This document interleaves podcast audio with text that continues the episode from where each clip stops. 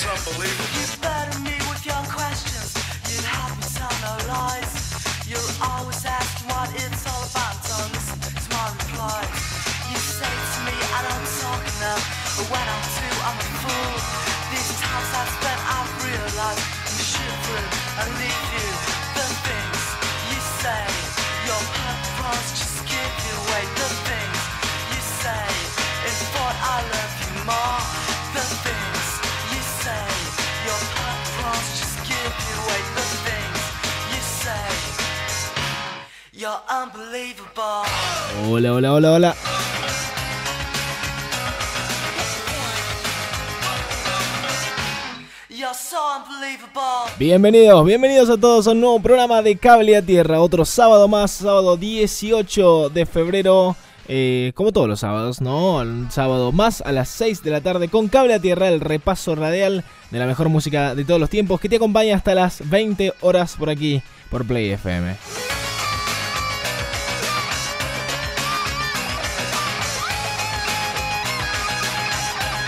Tenemos las noticias más frescas del mundo de la música, del mundo del rock. Tenemos las efemérides de la semana y un programa bastante completo para el día de hoy, 18 de febrero, dos meses hace que salimos campeones del mundo, que, alcanzamos la gloria eterna, ¿no? Eh, bueno, ahí tenemos ahí un cumplemes de, del campeonato conseguido por la selección de Scaloni. Una vez más, que todavía no terminamos de caer en eso, pero bueno, empieza Cable Tierra, comienza Cable Tierra, otro sábado más, sábado 18 de febrero.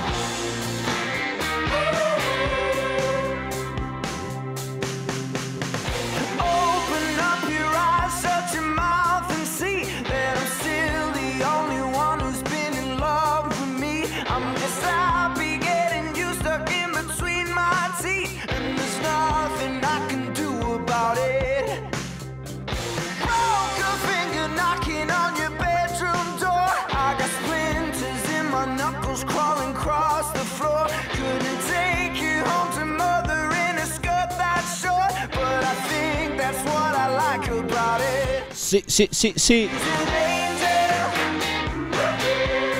Aquí estamos, aquí estamos. Un fin de semana más, un sábado más en Cable Tierra. Al aire, como siempre, como todos los sábados, a excepción del anterior y el anterior y el anterior. Bueno, pido disculpas, pido disculpas por la, ausencia. Cable Tierra siempre está, ¿no? Siempre está en la esencia. Aunque no suene al aire, lo mismo, está presente todos los sábados. Todos los sábados a las 6 de la tarde, presente en los corazones de los oyentes. Oyentes que eh, tenemos que saludar, tenemos que darle la bienvenida a aquellos oyentes que nos escuchan desde la ciudad de Córdoba en el 95.9, en la ciudad de Morrison 92.9, en San Miguel de Tucumán también, aquellos que nos escuchan desde el 93.3 del dial, en Catamarca 96.5, allá abajo, en realidad no se dice abajo, se dice al sur, porque abajo hay tierra, eh, al sur, lo que están nuestros compañeros eh, del sur, eh, que están ahí en Ushuaia, en Tierra del Fuego. 94.9 del dial y cruzando el charco allí en Punta del Este en el 90.1 nuestros compañeros yorugas que nos están escuchando también aquí en Play FM, la radio binacional. A la mierda. Recuerden que el contacto directo con Play FM está en el 351 666 2286. Repito, 351 666 2286. Nos contactas por WhatsApp nos mandás eh, aquello que, quieras que salga al aire, ¿no? Un tema, alguna anécdota, algún dato de la música, compartí lo que quieras al 351 666 2286. Mi nombre es Emiliano Aguadi y lo, voy a estar acompañando otro sábado más, ¿no? Hasta las 20 horas. Eh, por Play FM. Nos pueden encontrar también en las redes sociales, en Instagram, en Facebook, como arroba playfm.radio. Así también a las redes del programa, arroba cable a tierra 90 5.9. Eh, Aquellos también eh, que nos están escuchando en la página, en playfmradio.com, saludos. Esto es Cable a Tierra.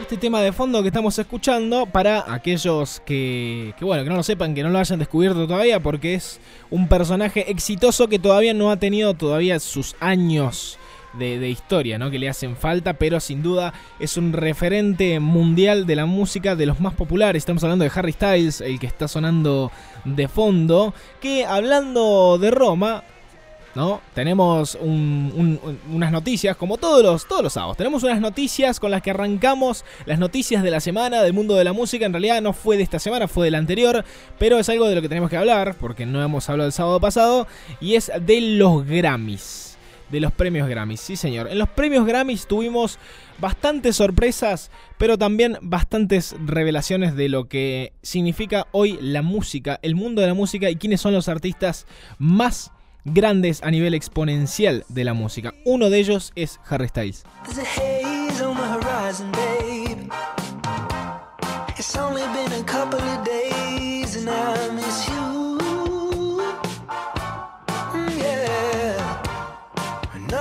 Really goes to plan. You stub your toe, break your camera. I'll do everything I can to help you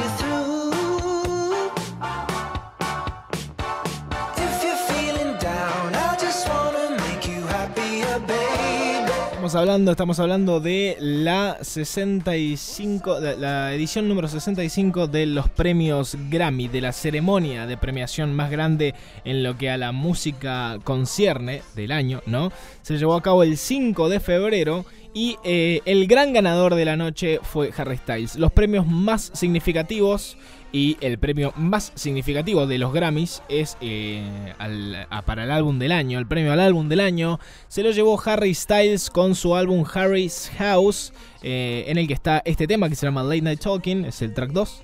es un disco que desafía un poco el estándar del, rock actual, ¿no? Del rock alternativo, plantea otra cuestión. Ya, nos separamos del rock bien, bien guitarrista, bien metalero, bien pesado, y nos centramos otro tipo de rock. El rock alternativo mezclado con un pop. Eh, el álbum es una transición, como siempre nos han escuchado decir muchas veces esa palabra, ¿no? Pero el álbum es un recorrido, el álbum es una transición, eh, es algo que Harry quiere plantear, plantear y plantea con este álbum, empezando por Music for a Sushi Restaurant, uno de sus éxitos también de este álbum, el track número uno y el que sonó en la ceremonia de los Grammys cuando fue presentado al ganar el álbum del año.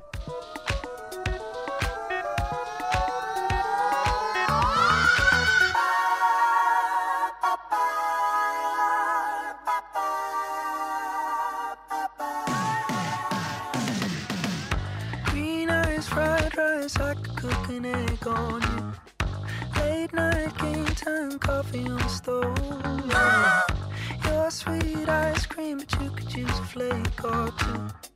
Blue bubble gum twisted around your tongue. I don't want you to get lost.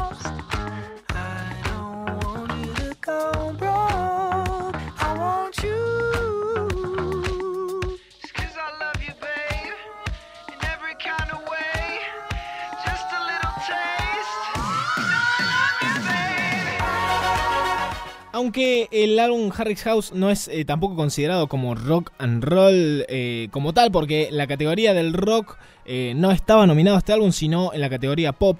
el mejor álbum vocal pop también fue un premio que se terminó llevando Harry's House, en el que estaban nominado en la misma terna junto con otros discos como el nuevo disco de Adele, que se llama 30, Voyage, el disco de ABBA, en el que han regresado como agrupación todos juntos. El disco Music of the Spheres de Coldplay también nominado al mejor álbum pop vocal y el álbum special de Lizzo, quien también fue una gran ganadora de la noche de los Grammys, pero el premio se lo terminó llevando Harry's House, ¿no?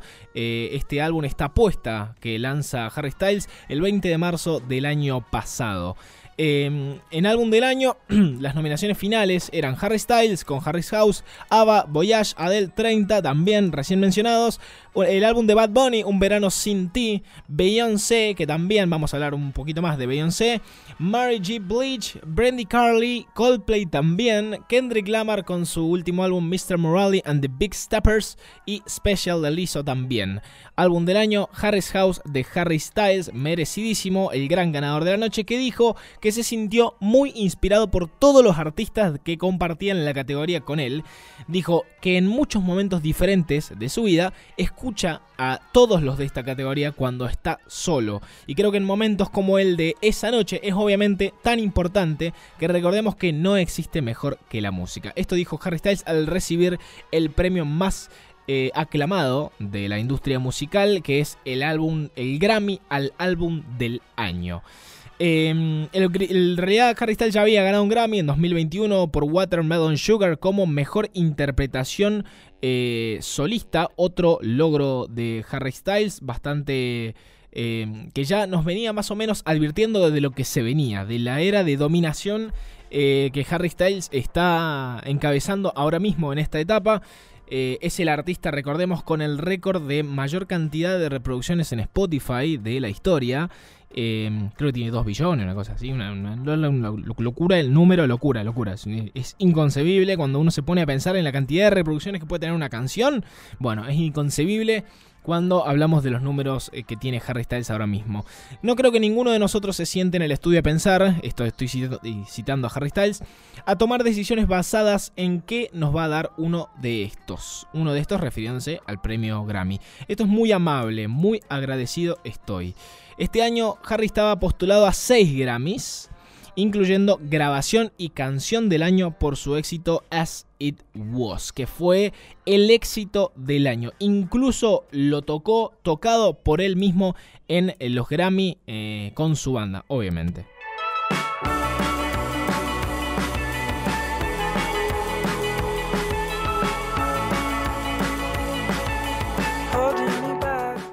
Eh, bueno, entre la lista de ganadores en grabación del año estaba la canción As It Was de Harry, pero ganó About Then Time de Lizzo, una canción bastante popera.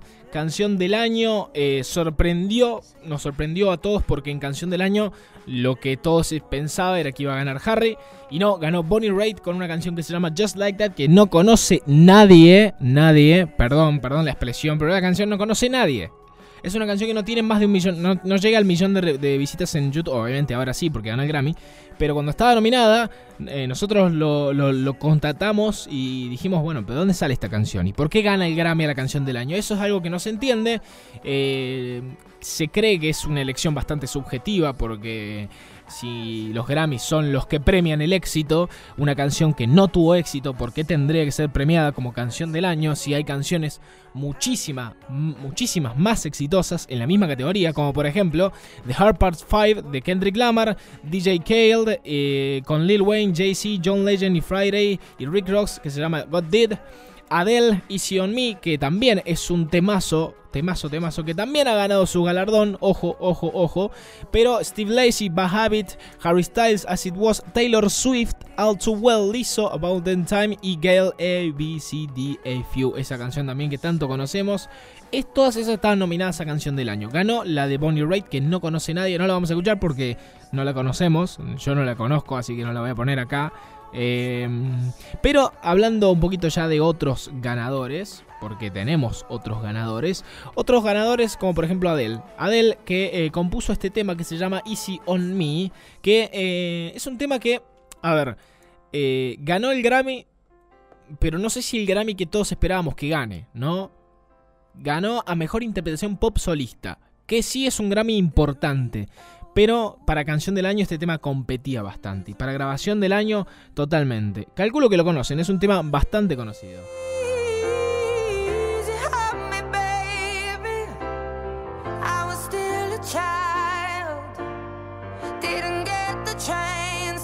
Perfecto, y a lo que el rock concierne también. Eh, hemos tenido el ganador de la noche, que no, no ha sido el ganador de la noche, porque no fue el ganador de la noche, pero eh, lo que sí eh, fue, fue una sorpresa porque remarcó que sigue más vivo que nunca. Ganó a mejor álbum de rock Ozzy Osbourne por su álbum que se llamó Patient Number 9, ganó la categoría de mejor álbum de rock en la mejor canción de rock. También estaba nominado eh, Ozzy Osbourne con Jeff Beck de una canción que también se llama igual que el disco. Además, otra canción también de los Red Hot Chili Peppers que se llama Black Summer, también nominada. Y eh, bueno, esto fue entonces la noche de los Grammys. Eh, en esta noche de los Grammys, en, en la, última edición de los Grammys, que fue este mes, Beyoncé se convirtió en la artista más galardonadas de toda la historia de los premios Grammy, con 32 gramófonos, 32 eh, premios que recibió a lo largo de su carrera. Aún así, la Academia Nacional de Artes y Ciencias de la Grabación continúa ignorándola en la categoría más importante de la velada porque fue Harry Styles eh, el que se llevó el más grande reconocimiento del año.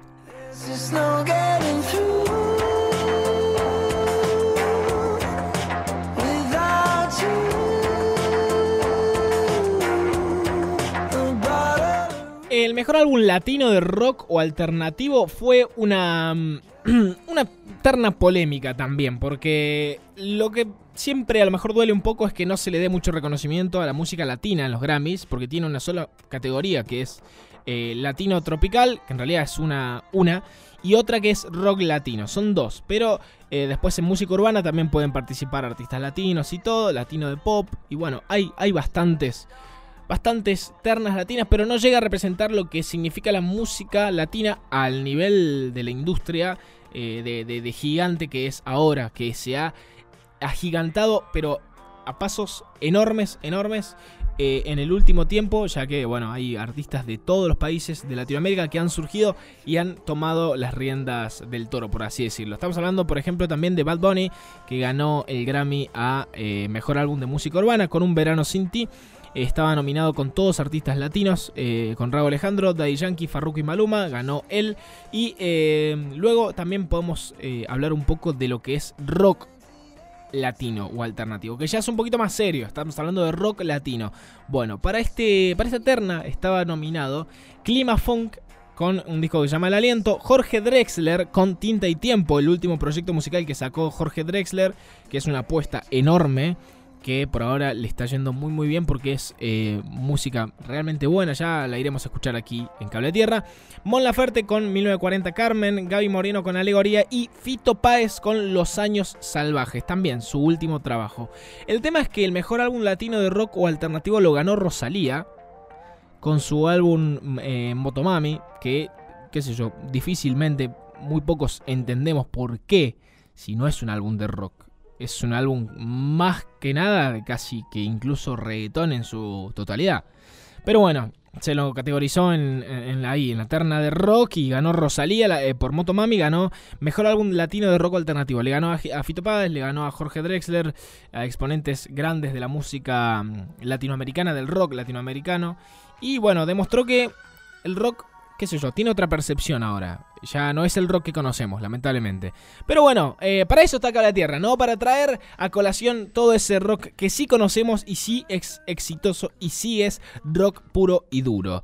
Harry Styles, el gran ganador de la noche de los Grammys. Otras noticias tenemos, pero nos tenemos que ir a la pausa. Sí, son las 18.22 eh, y no nos fuimos a la pausa todavía. Así que los voy a dejar un poquito escuchando un, qué sé yo, un temita, temita que también vamos a hacer homenaje al mismo tiempo con este temita a una, eh, ¿cómo se llama? Una efeméride rara, extraña, porque no es de lo que concierne a, de lo que concierne a Harry sino que eh, Peter Gabriel, el señor Peter Gabriel, el ex vocalista de, de Genesis, todos lo conocemos, ha nacido el 13 de febrero de 1950. 73 años cumplió Peter Gabriel eh, la semana anterior, esta semana el ex vocalista de Genesis, que se lo recuerda por su canción muy muy conocida, Sledgehammer. obviamente no es la única canción que ha tenido, pero eh, de esa canción Harry Styles hace una versión muy muy muy bonita, ya que estamos escuchando Harry. Vamos a escuchar Sledgehammer en homenaje al cumpleaños de Peter Gabriel. Sledgehammer, un cover de Harry Styles, lo escuchamos y nos vamos a la pausa.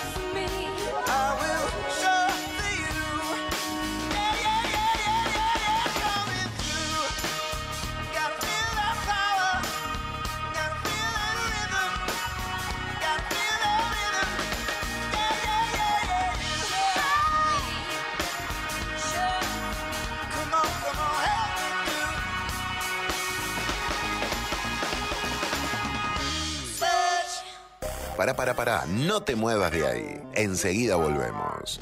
Estás en Play FM. Ya estamos de vuelta. Visítanos en playfmradio.com. Seguimos con más.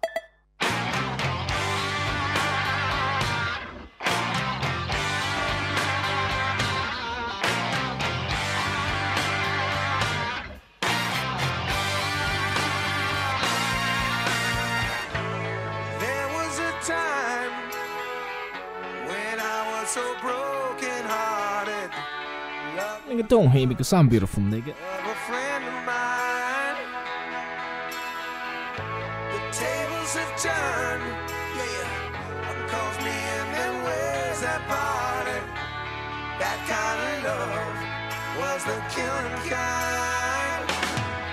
Listen.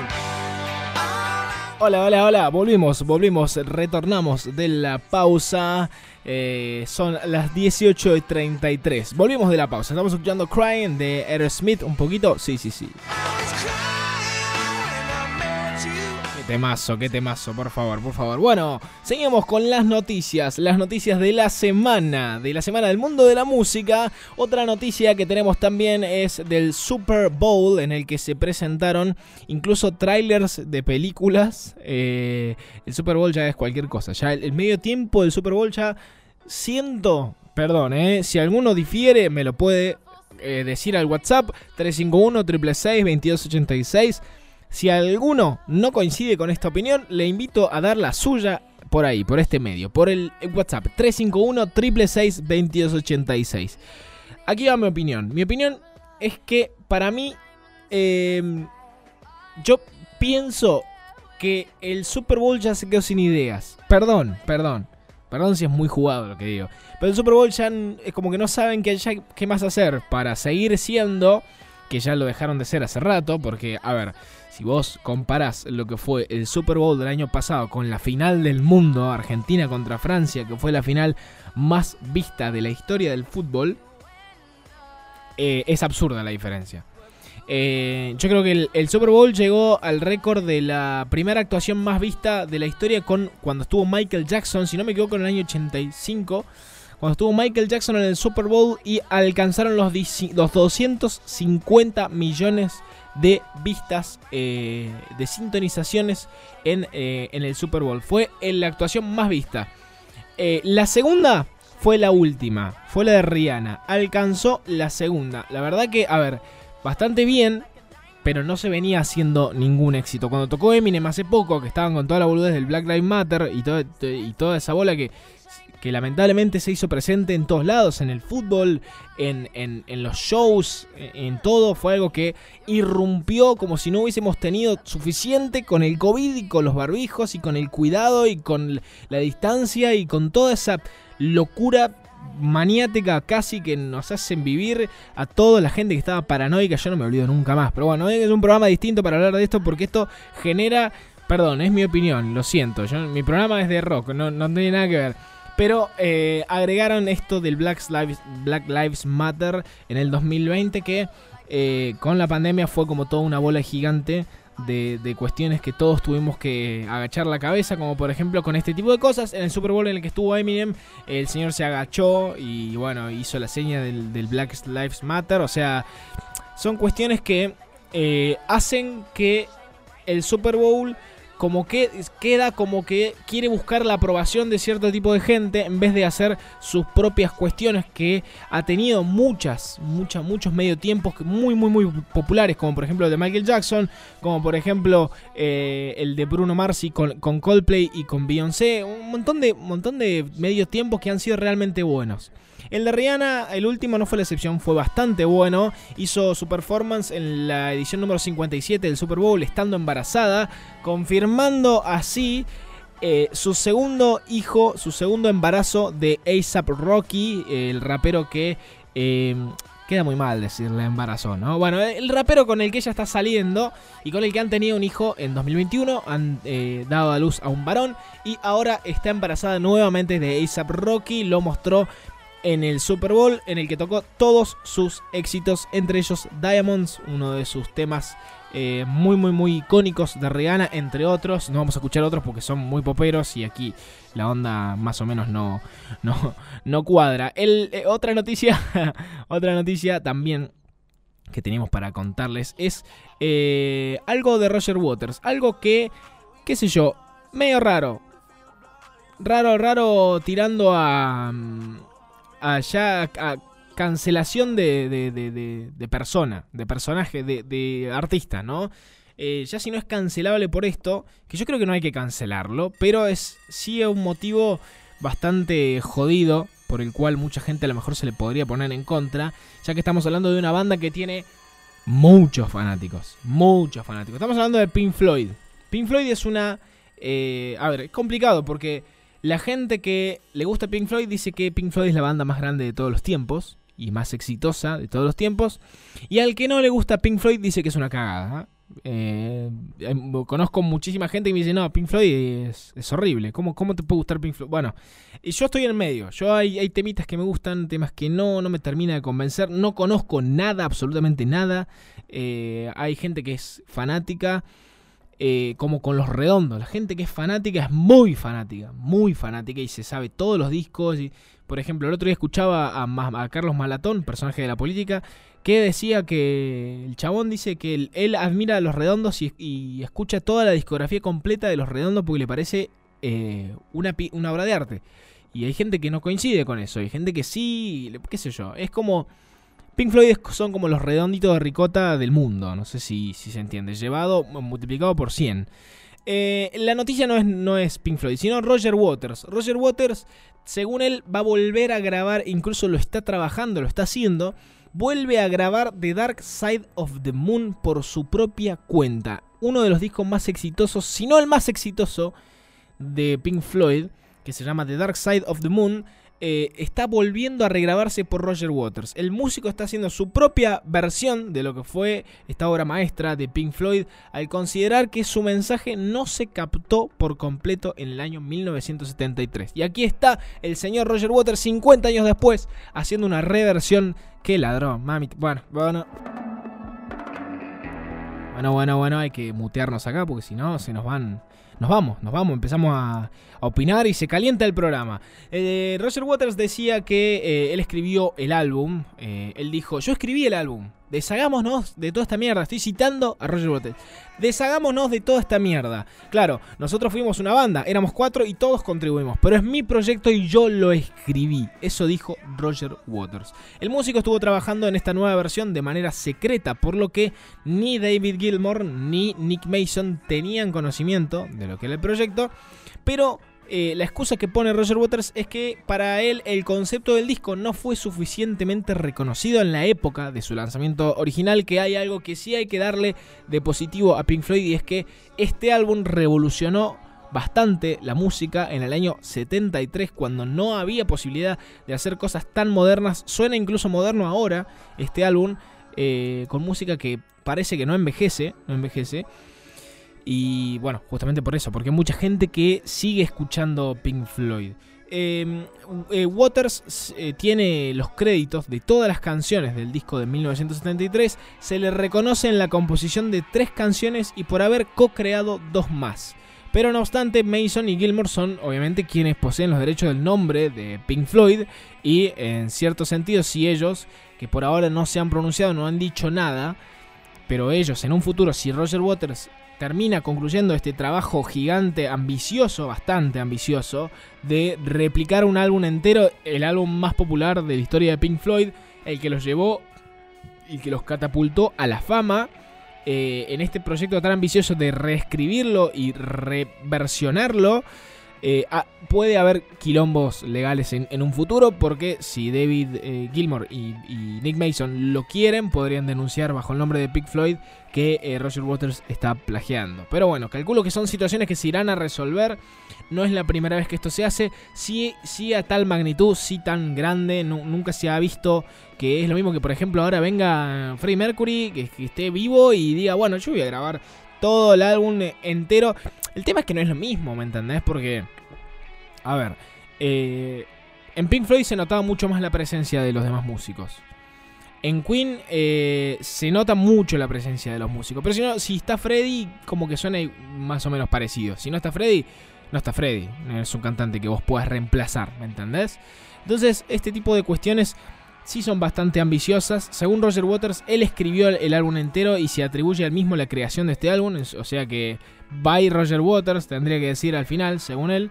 Em, y bueno, eh, se está emprendiendo en este proyecto que mucha gente que está diciendo que está gaga, bueno, qué sé yo.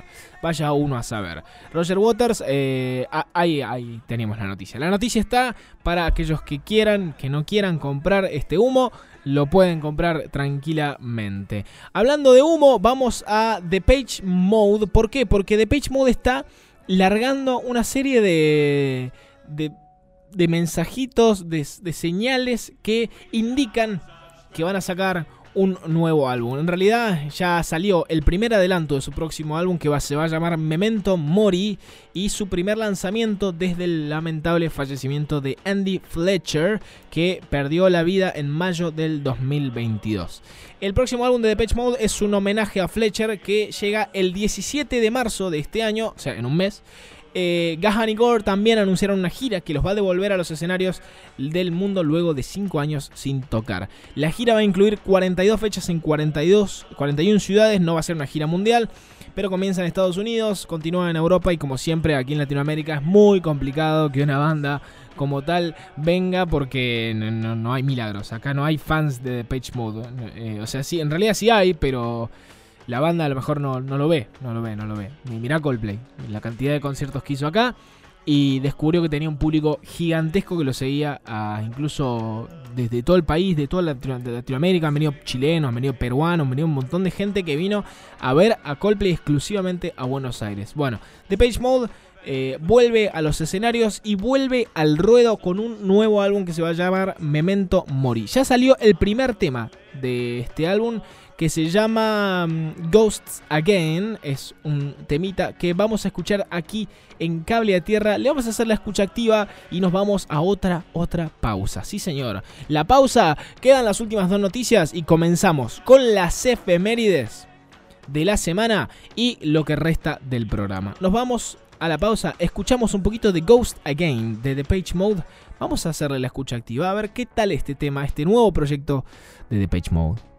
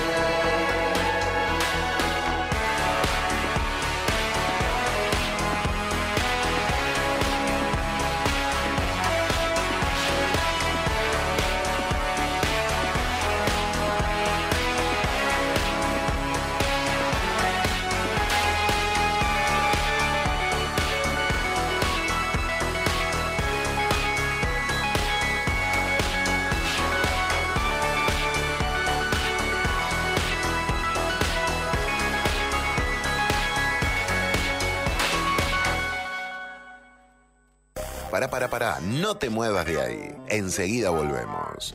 Estás en Play FM. Ya estamos de vuelta. Visítanos en playfmradio.com. Seguimos con más.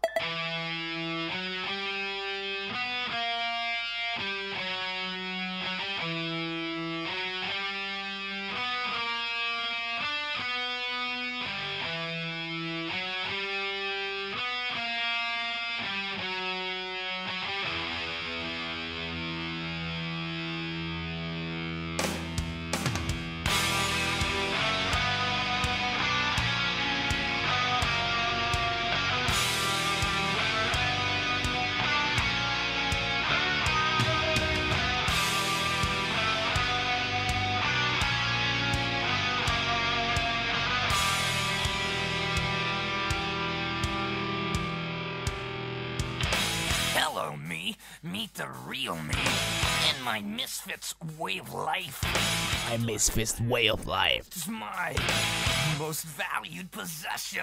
Aquí estamos, aquí estamos, retornamos, volvimos de la pausa, 54 minutos pasaron de las 6 de la tarde, estamos escuchando Megadeth, Sweden Bullets.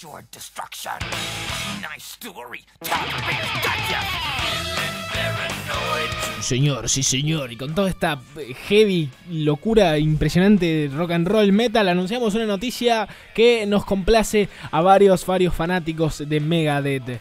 Eh, Megadeth, la noticia oficial ya confirmada es que Megadeth se va a reunir por primera vez en 23 años con su guitarrista Marty Friedman. Megadeth le va a dar la bienvenida a una figura de su pasado tan grande, tan grande, eh, que estuvo separada hace mucho tiempo y en su próximo y primer concierto juntos en el famoso Budokan de Tokio, el señor Marty Friedman va a hacer su aparición con Megadeth. El guitarrista Marty Friedman había tocado en algunos de los álbumes más vendidos de la banda, inclusive Rust in Peace, este pedazo de álbum de Megadeth, con este tema como protagonista del álbum, ¿no?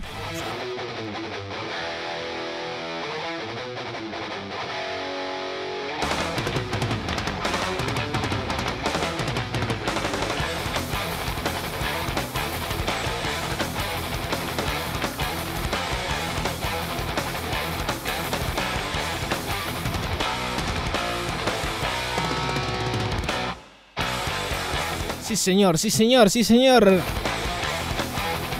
Vuelve la fiera, Marty Friedman.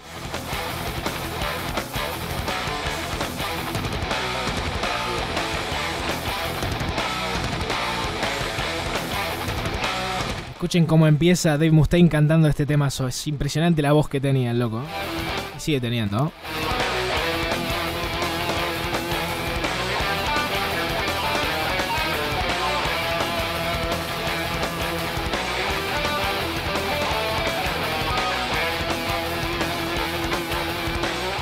Fuerza vocal que arranca Dave Mustaine este tema. Ah, ya arranca, ya arranca.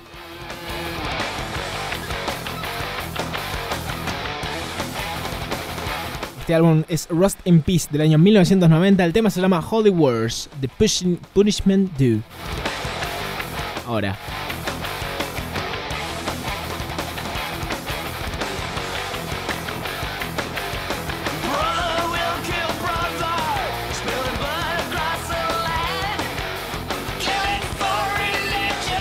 Impresionante, impresionante de Dave Mustaine que se vuelve a juntar con Marty Friedman. Ha pasado mucho tiempo, 23 años para ser exactos, desde que estuve en el mismo escenario con Dave Mustaine haciendo música, dijo Marty Friedman en un comunicado. Ambos hemos tomado caminos drásticamente diferentes desde ese entonces, pero eso no cambia el hecho de que estoy extremadamente orgulloso del papel que desempeñé en la historia y el legado de Megadeth. También estoy muy muy orgulloso de los grandes logros de la banda y el éxito continuo en mi ausencia. Y por ahora siento una inmensa alegría y algo de adrenalina. Tengo muchas ganas de tocar con Megadeth en este lugar genial que es el Budokan de Japón. Eh, Marty Friedman se va a unir a la banda y encima va a estar mejor que antes. ¿Por qué? Porque después de 23 años sin tocar con la banda, se vuelve a unir con la banda con el nuevo guitarrista de la banda ojo, que es el actual guitarrista de Megadeth, que es uno de los... Perdón, perdón, esto, esto es totalmente subjetivo, esto no es, no lo estoy leyendo, es opinión mía. Uno de los mejores guitarristas de la actualidad. De los mejores guitarristas que el rock tiene para ofrecer hoy en día, que es Kiko Loureiro. Es eh, impresionante. Lo que este tipo puede hacer con la guitarra no tiene nombre. Es impresionante. El guitarrista de Megadeth va a tocar con Dave Mustaine, que también es guitarrista, además de cantante, y con Marty Friedman. va a ser impresionante.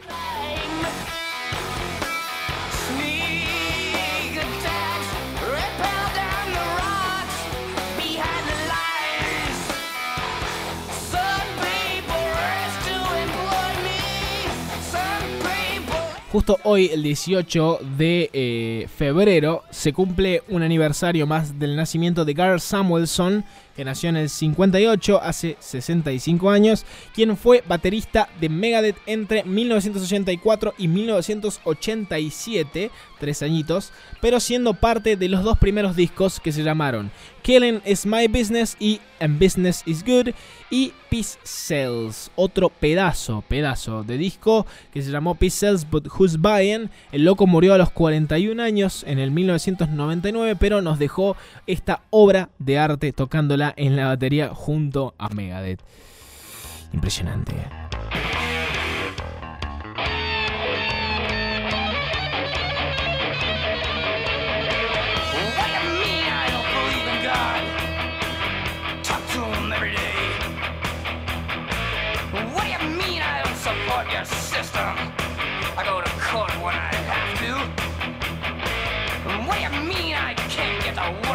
What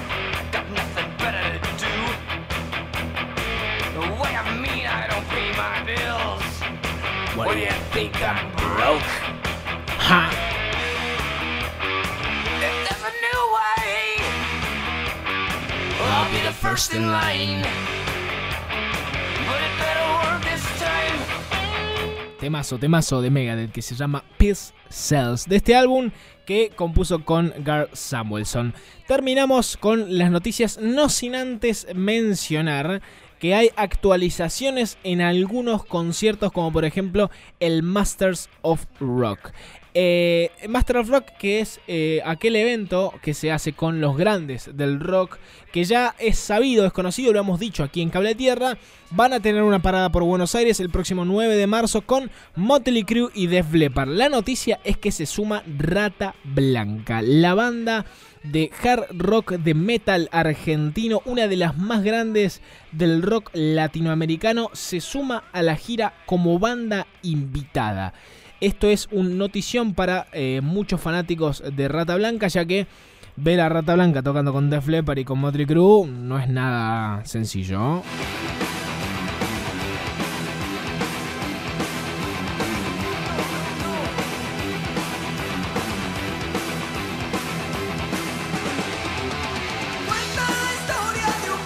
Blanca publicó hace dos días en sus redes sociales que se suma al show de Motley Crue y Def Leppard en Argentina programado para el próximo 9 de marzo en el Parque Sarmiento de la ciudad de Buenos Aires participando como banda invitada. No especifica si va a, estar en el lineup del Master of Rock junto a Motley Crue o The Flipper, si va a tocar especialmente eh, para la fecha con ellos, si va a tocar temas de ellos con ellos, si va a tocar temas de Rata con Motley Crue y con The Flipper o temas de Motley Crue y The Flipper con Rata, bueno, no, no se sabe cómo va a ser la participación, si a lo mejor tocan dos temas y se van, pero lo cierto es que van a estar como banda invitada. Ojo, no banda soporte, no dije banda soporte, ¿eh? Hay mucha gente que a lo mejor se puede confundir y decir, ah, son los teloneros. No, no son los teloneros. Son una banda invitada eh, al que las otras bandas le han dicho, sí, queremos que esté Rata Blanca. O sea, que no es una participación, no es que se están colgando ni nada, porque hay mucha gente que eh, bardea al pedo sin saber, eh, desinformada. Hay mucha gente que dice, no, que Rata Blanca, que sé yo, que esto, que lo otro, que Los Redondos, que el quilombo con Patricio Rey. Lo que no saben, que no fue una canción para el Indio Solari, ni para Patricio Rey, ni para nada. Es una canción que estaba compuesta con otra finalidad. Pero hay mucha gente que odia a Rata Blanca por esto mismo, por haberse metido con los redondos. Que si, si así hubiese sido, si, si fuese un palo para el Solari, eh, más que merecido lo tiene porque es genial la canción. Eh, para aquellos que quieran informarse de lo que estamos hablando, hay una canción de Rata Blanca que se llama El Gran Rey del Rock and Roll, de su álbum La llave de la puerta secreta. Eh, en el que Barilari, con una letra impresionantemente bien escrita, cuenta la historia de Patricio, que, estaba, que un día estaba confundido, empezó a cantar y le empezó a ir bien y las revistas eh, lo empezaron a, alabar un poco, entonces fue haciendo amigos en la industria musical y, se fue acomodando como un artista consolidado cuando en realidad lo que hacía era basura, eh, según la canción, no, obvio, no se está hablando de ningún artista. Eh, y ellos incluso desmintieron que se trate de una canción bardeando al Indio Solari, ni a ningún Patricio, ni un, no es una canción personal para nadie, es una historia inventada. Que coincida con la del Indio Solari no es problema de rata blanca, muchacho.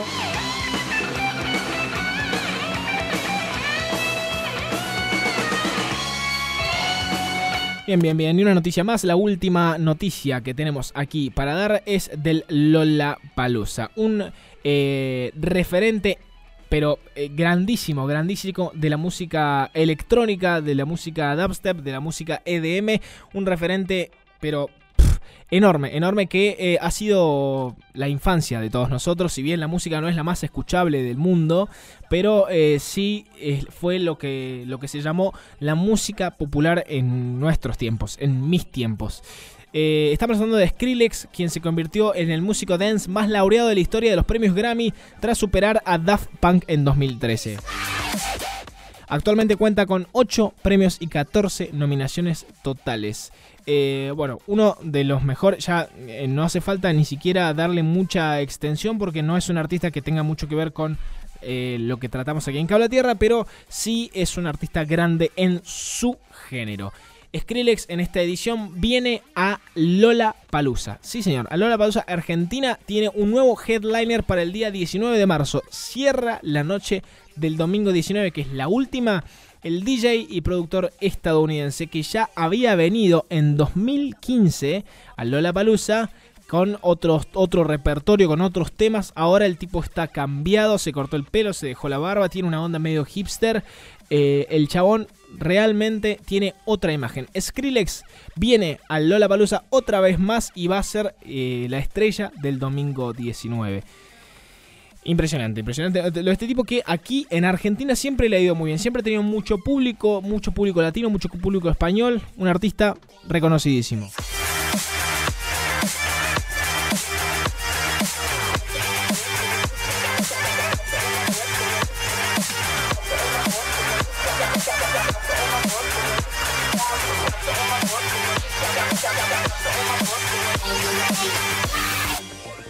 Perfecto, perfecto. Ya, eh, que como le decía, no es la música más escuchable para, para aquellos oyentes que tengan el ojo, el, ojo, el oído acostumbrado a otro tipo de música más eh, rock and roll, más rítmico.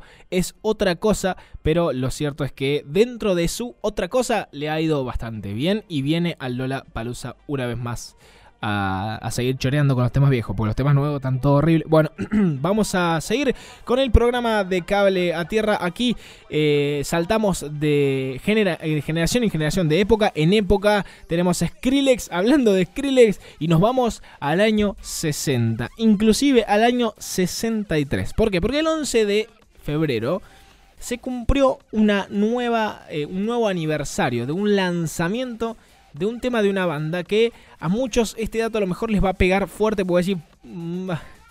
60 mm, años, 60 años, sí señor, del 63, 11 de febrero del 63 se lanzaba este tema. Un temita nuevito.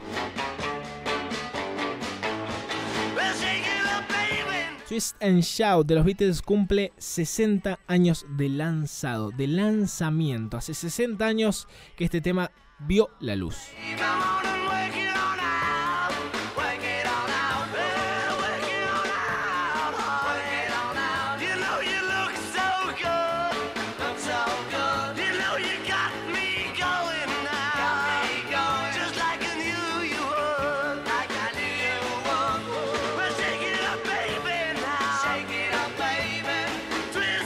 Conocemos este tema, muchos por eh, gracias a, Tinelli. Es un tema conocido en ese entonces, pero eh, esta generación lo ha adaptado de esa manera, de, de, esta forma. El programa de Tinelli en el que agarra, arranca el programa y empieza agarrando la cámara. Es un, de hecho, un recuerdo bastante gracioso.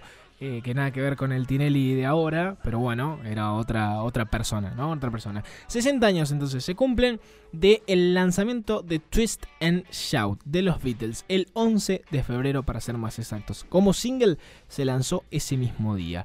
Otra persona, otro, otro, en realidad una banda, otra banda que está cumpliendo años del lanzamiento de uno de sus discos en esta ocasión es de eh, Deep Purple. Deep Purple que lanzó un disco que fue un antes y un después en la historia de su, de su, carrera musical como banda, ¿no? El 15 de febrero del año 74 se lanza Burn, este eh, discazo de Deep Purple que les dio la popularidad en ese entonces y la consolidó como una de las bandas de rock más grandes de la historia en ese momento, en ese entonces, que sigue activa.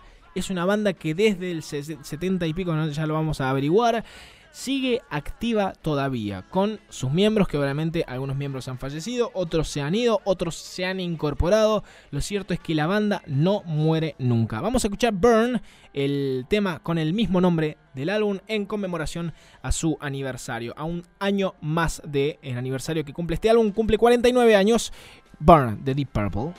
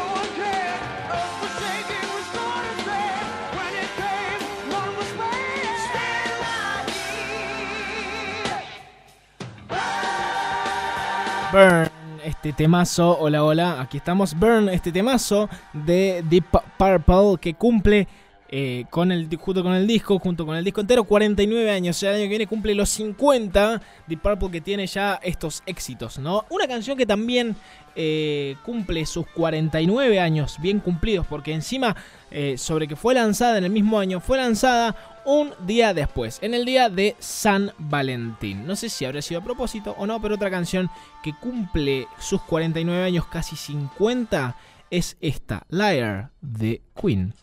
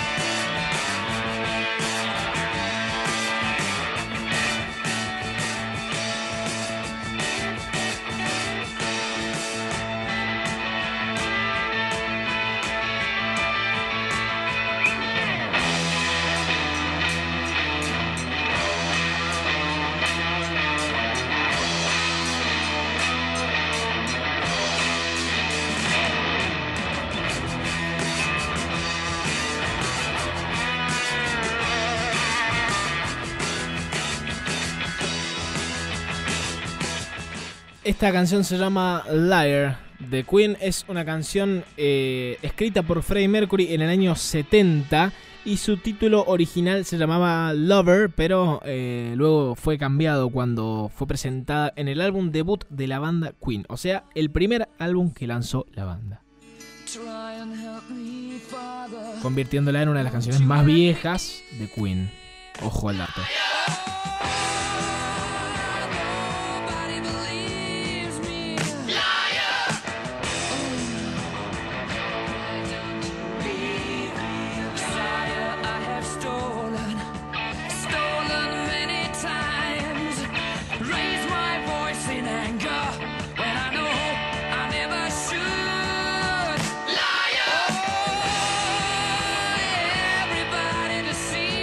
Ustedes imaginen que en los 70 no, no, no, se no sonaban estas cosas. Eh, esto ya forma parte luego del mundo de la música, de la historia de la música. Si nos remontamos a la época del rock, del glam, de la época de los 80, esto es lo que se asemeja un poco más. El tema es que esto tiene 10 años menos. esto es del 74.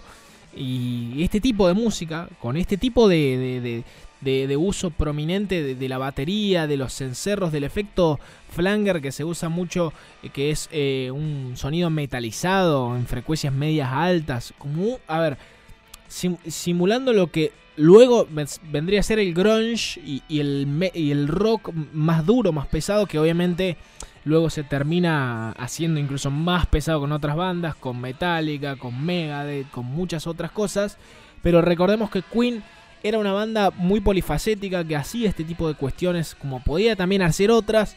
Y eh, bueno, es una de las pocas canciones eh, que, de Queen que fue de esta manera en el primer álbum debut de Queen junto con Doing Alright fueron publicadas como sencillo las dos. De hecho el lado B de esta canción es Doing Alright, otro temazo de este primer disco, el disco debut de Queen. Casi 50 años que cumple esto. Yo, incluso la canción tiene más de 50 años porque fue compuesta en el 70, así que se podría decir que es una canción que ya tiene más de medio siglo.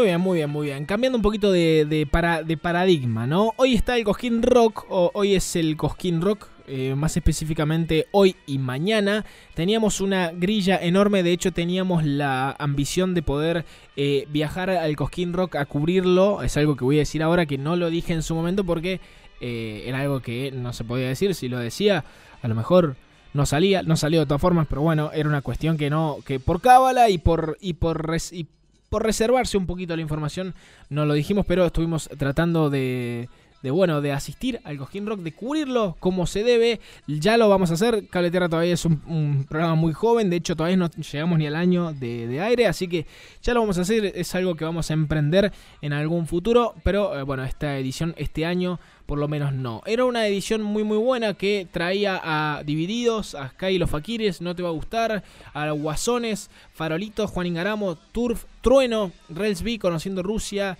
eh, bueno, Ceballos y otros artistas ya de otros géneros. Catupecu Machu incluso está hoy a las 9 horas. Usted señálemelo, ahora, eh, bueno, en realidad ya tocó a las 6 y 20. Esto no está ordenado, claramente estoy leyendo cualquier cosa, pero está ordenado por escenarios. Aquí, aquí estamos, perfecto.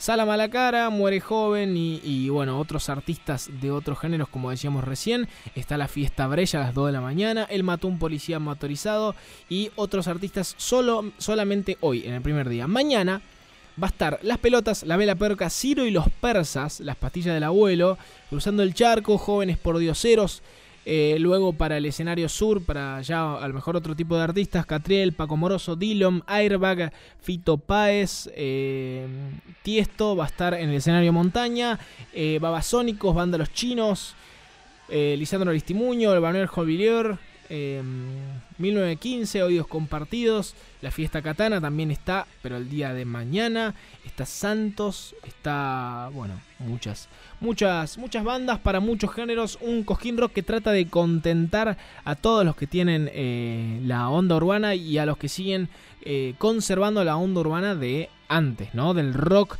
nacional como tal. Se decía que Rata Blanca a lo mejor aparecía en este Cosquín Rock, eso se terminó desmintiendo al final porque Rata Blanca está de gira.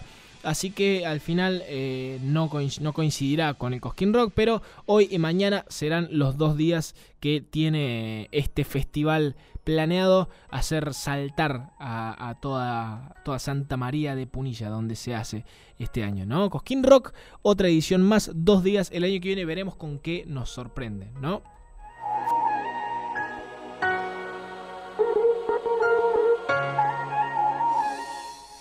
Y yéndonos un poquito más al plano local, al plano cordobés, si nos venimos un poco eh, hablando de ya un poquito de fútbol, tenemos que está jugando ahora mismo River Play con Tigre, para aquellos hinchas de River.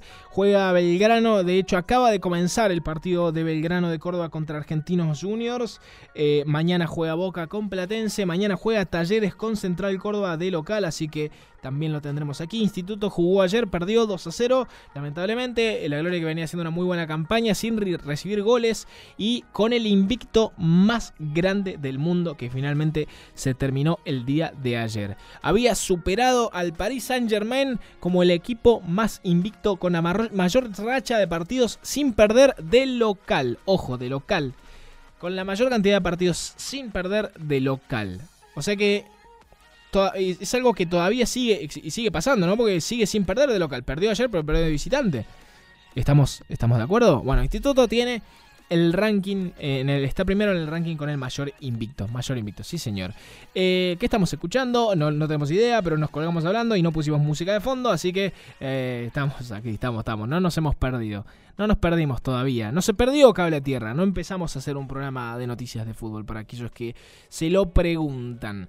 Volviendo a las efemérides, tenemos una efeméride más, en realidad tenemos varias más, pero eh, eh, una de tantas. Hoy es el cumpleaños de Yoko Ono, pero todavía no vamos a decir cuántos años cumple, porque queremos que, la gente más o menos se lo imagine. Si alguien más o menos sabe cuántos años cumple Yoko Ono hoy, obviamente sin googlear, que no los traicione la, mente, eh, Yoko Ono cumple muchos años, no, vamos a decir la edad, pero hoy es el cumpleaños de Yoko Ono, es una persona que nació Em, como para que se ubiquen. Entre el 1930 y el 1950, por ahí, más o menos, qué sé yo. Puede ser un poco de, años más, años menos, pero nació por esa época. A ver si alguno adivina cuántos años cumple Yoko Ono hoy. La que supo ser esposa de John Lennon y convertida en una artista eh, per se, ¿no? Un artista que independientemente de lo que fue John Lennon también se ha sabido consolidar en lo que fue la música Em, de, su estilo, que bueno, obviamente ni por asomo estuvo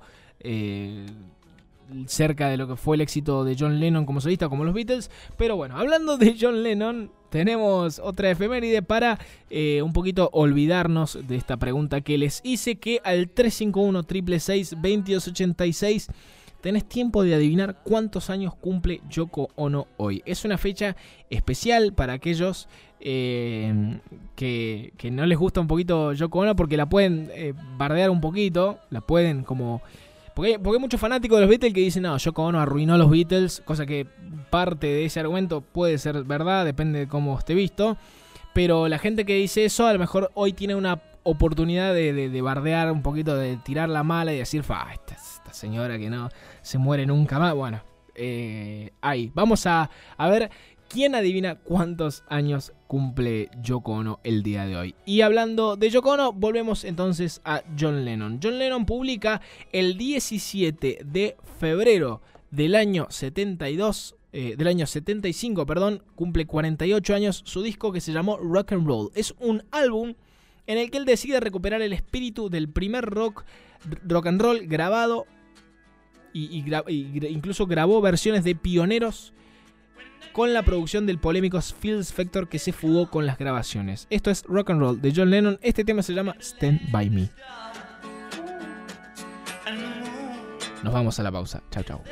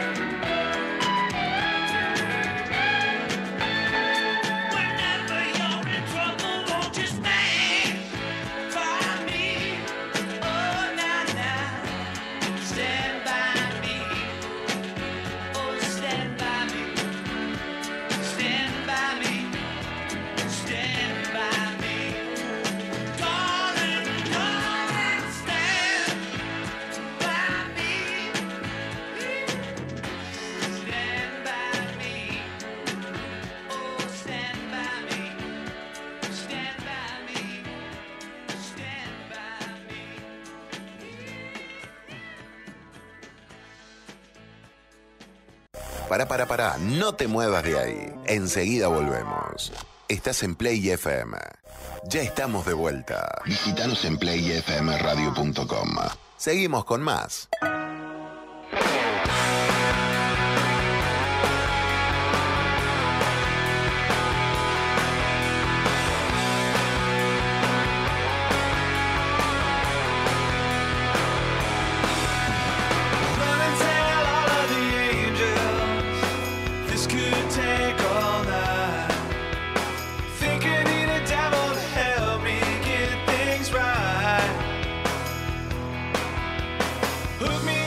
Volvimos, volvimos de la pausa. 29 minutos pasaron de las 7 de la tarde y estamos haciendo la trivia oficial de Cable a Tierra. Hoy tenemos la trivia eh, por primera vez. Es la primera vez que se realiza este tipo de trivias. ¿Lo vamos a hacer un poquito más seguido? Sí, sí, sí, lo vamos a hacer un poquito más seguido. Pero hoy lo estamos empezando a implementar. Ya incluso tenemos un par de respuestas, un par de personas que nos han respondido a la trivia tirando sus respuestas. Hasta ahora no ha acertado nadie, nadie, nadie ha acertado. Pero lo que sí vamos a ir, antes de ir descartando un poquito las respuestas, dando un poquito más de información sobre la trivia. Eh, hoy es, para los que no hayan escuchado más temprano, hoy es el cumpleaños de Yoko Ono, aquella persona, mujer que ha sabido ser la esposa de John Lennon y para muchos eh, parcialmente culpable de la separación de los Beatles. Eh, mucha gente que, bueno que pensaba que John Lennon era medio pollera y incluso mucha gente que se ha familiarizado con eh, el desprecio y el insulto a Yoko Ono porque ah Yoko Ono interrumpiste lo que podría haber sido sí sí sí puede ser puede ser. Pero tampoco se le va a culpar a Yoko Ono. Yoko Ono es una persona de bien que sigue viva sigue estando viviticoleando nada más que hoy cumpleaños. Y para aquellos que más o menos se sitúen en tiempo y espacio más o menos lo que se hayan acostumbrado ya a, convivir con el hecho de que todo el mundo envejece, todo el mundo, todos los artistas lamentablemente se van poniendo grandes, los Beatles, Paul McCartney ya no es lo que era antes, John Lennon no está con nosotros, eh, pero los, los Beatles eh, fue hace realmente mucho tiempo, hace ya más de 50 años, 60 incluso, 70, no, 70 no, ahí un poco me voy, pero eh, sabemos en qué en qué contexto histórico sucedieron los Beatles, en qué, en cuáles fueron los siete años, porque solamente fueron siete años de éxito.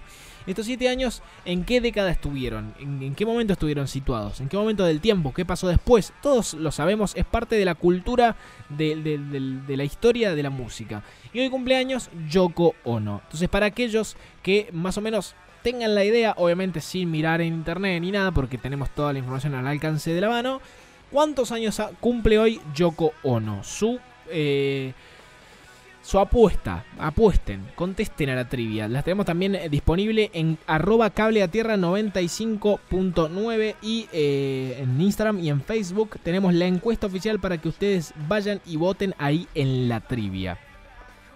Perfecto, perfecto. Estamos escuchando Foo Fighters Learn to Fly en honor también a una efeméride. Eh, el día de ayer hubiese cumplido años el señor Taylor Hawkins de Foo Fighters. Hubiese, hubiese cumplido 51 años. Lamentablemente falleció el año pasado de una sobredosis de sustancias. Eh, en enero, así que no, no llegó a cumplir los 50, falleció a los 49 años y hoy cumpliría 51. Eh, Taylor Hawkins, que fue el baterista de Foo Fighters, que sufrió una pérdida enorme, grandísima y hasta ahora no han vuelto a los escenarios, salvo para el concierto homenaje a Taylor Hawkins, eh, no han vuelto a los escenarios. Tenemos un par de respuestas de la trivia. A ver, vamos a examinar un poquito a ver qué, qué es lo que dice la gente, ¿no? ¿Qué es lo que... ¿Qué son las repercusiones que hemos tenido de la trivia que hemos hecho aquí? Yoko Ono nació eh, como les dije, entre 1930 y 1960. Lo vamos a, a, vamos a dar esa pista. ¿Sí? Yoko Ono, todos sabemos quién es Yoko Ono, es una artista eh, conceptual, cantante, hace música japonesa, integrante durante años del colectivo Fluxus, nació un 18 de febrero de 1900... Mm, mm, bueno, tenemos ahí la información. Eh, ella vive en Nueva York, es budista y estuvo casada con John Lennon durante eh, unos casi 10 años, 11 años. Estuvo casada con John Lennon desde el 69 hasta el 80. Eh, uno de sus hijos es Sean Lennon, hijo de ella y de John Lennon. Y hoy sigue viva desde el 61 que está activa y hoy cumple una cifra que vamos a ver si la gente eh, que está oyendo Cable Tierra en este momento lo puede adivinar. Tenemos un par de respuestas en el Instagram. A ver, hay gente, hay uno que contestó que cumple 63 años. Eh, para esa persona que, le digo que por favor, eh, primero que aprenda a contar, porque no, no, no, a ver, aprendemos a contar. Si, si, si estoy diciendo que nació entre el 1930 y el 1960, ¿cómo va a tener 60 años? Tendría que haber nacido en el 1963 para tener 60 años. ¿No estamos de acuerdo? Bueno, entonces, ¿por qué pones que tiene 60? A ver, ¿no entendiste, maestro? Bueno, aquí estamos, estamos leyendo la respuesta. Es la primera vez que hago esto, así que disculpen para aquellos que, que hayan respondido, disculpen mi trato, pero bueno, es algo que aquí me enferma que no, no la consigna. Bueno, ya está, ya está, Emiliano, ya está relajada, un poquito de agua. El, programa sigue, falta todavía media hora de programa. Aquí tenemos un mensaje en WhatsApp de la señorita Isabel de Estación Flores que aquí arriesga, ¿no? Tira, tira, tira esa. Nosotros hemos dicho que Yoko Ono nació desde el 30 hasta el 60. En esa, en esa franja de 30 años que tenemos más o menos para usar de referencia para más o menos adivinarle la edad ahora mismo. Isabel dice que Yoko Ono está cumpliendo 73 años. Te digo, Isabel, que em, le, erraste, eh, eh, te, equivocaste, la respuesta no es 73 años. Pero la pista que les voy a dar a los, a, ver, a los, a los que estén escuchando Cable a Tierra ahora mismo es que, eh, yo, em, a ver, Yoko Ono no tiene 73 años. Sino que tiene... Eh, a ver, ¿cómo, cómo explicarlo? La, la, diferencia entre la edad que tiene y la edad que tiró Isabel es bastante más. Puede tener para arriba o para abajo. Eso estará por verse. Yoko Ono no está cumpliendo 73 años. Está cumpliendo otra cifra, otra edad. A ver, aquí en Instagram incluso tenemos gente que nos ha dicho que ha cumplido 81 años. Que tampoco, tampoco es la respuesta correcta. Yoko Ono, ¿cuántos años cumple Yoko Ono? Mientras tanto, mientras la gente va dejando su respuesta, adivinando, intentando pegarle a, lo que es la cifra tan ansiada, vamos a escuchar un tema de Green Day en homenaje a el cumpleaños del señor Billy Joe Armstrong, el cantante de Green Day que cumplió ayer 51 años, nació en el año 72. Escuchamos Boulevard of Broken Dreams de Green Day, este temazo, temazo, compuesto por el mismo Billy Joe Armstrong en Cable Tierra.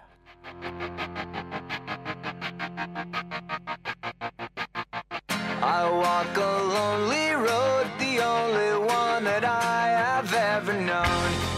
Know where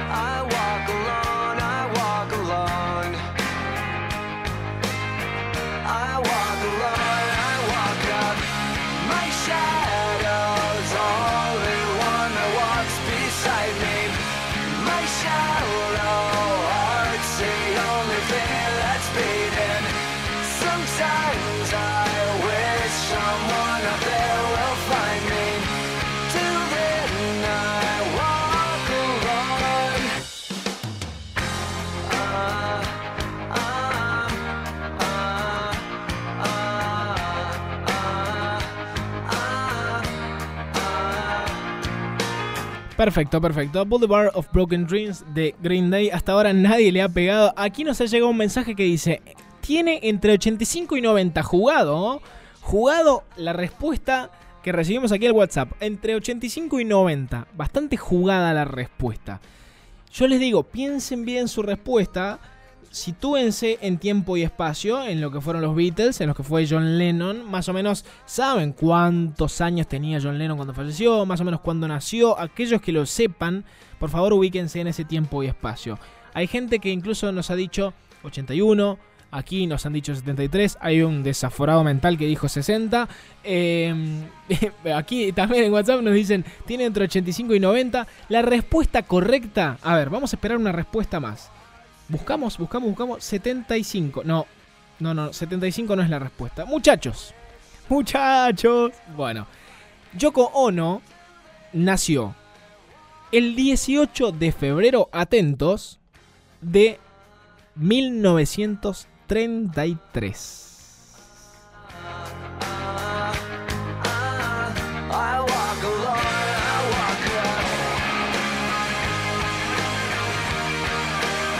Fue la segunda esposa de John Lennon en el año 69. pertenecía a la aristocracia japonesa y formó parte del movimiento, movimiento vanguardista de la década de los 60. Era integrante del grupo Fluxus, que fue un movimiento artístico de las artes visuales, pero también de la música y de la danza, el cual tuvo su momento más activo entre la década de los 60 y los 70 del siglo XX. Eh, Yoko Ono fue una de las referentes de este grupo.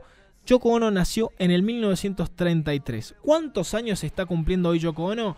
Yoko Ono está cumpliendo 90 años el día de hoy. Así que la persona que más cerca estuvo fue aquí Marcela que nos dijo tiene entre 85 y 90. 90 años cumple Yoko Ono el día de hoy. 90 años. Ya, a ver, este, primero, eh, más la referencia obvia de que eh, Yoko Ono está muy grande, está muy avanzada de edad.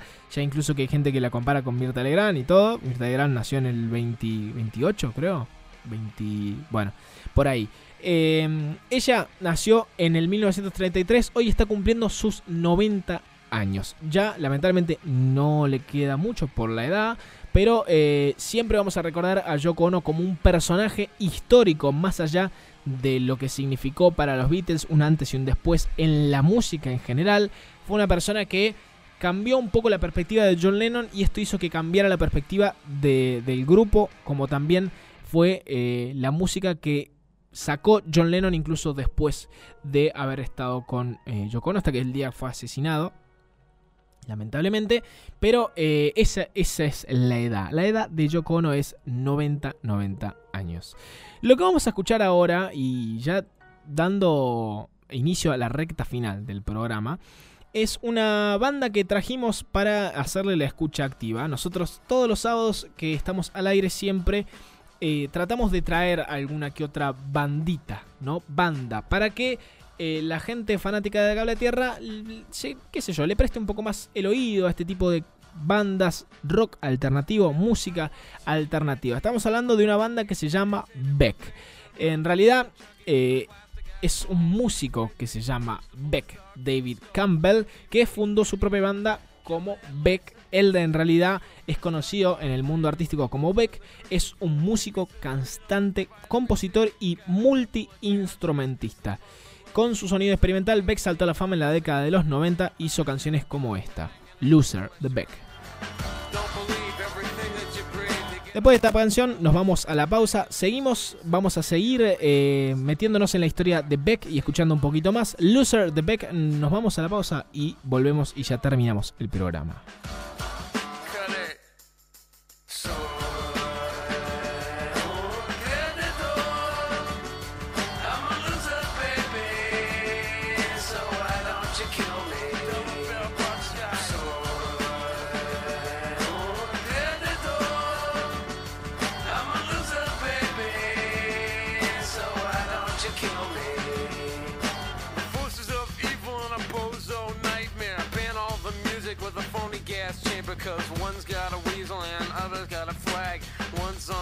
Shove the other in the bag with the rerun shows and the cocaine nose job. The daytime crap of the folk singer slub. He hung himself with a guitar string, a slab of turkey neck, and it's hanging from a pigeon wing. To get right if you can't relate, trade the cash for the beat, for the body, for the hate, and my time is a piece of wax falling on a termite. It's choking on the splinters.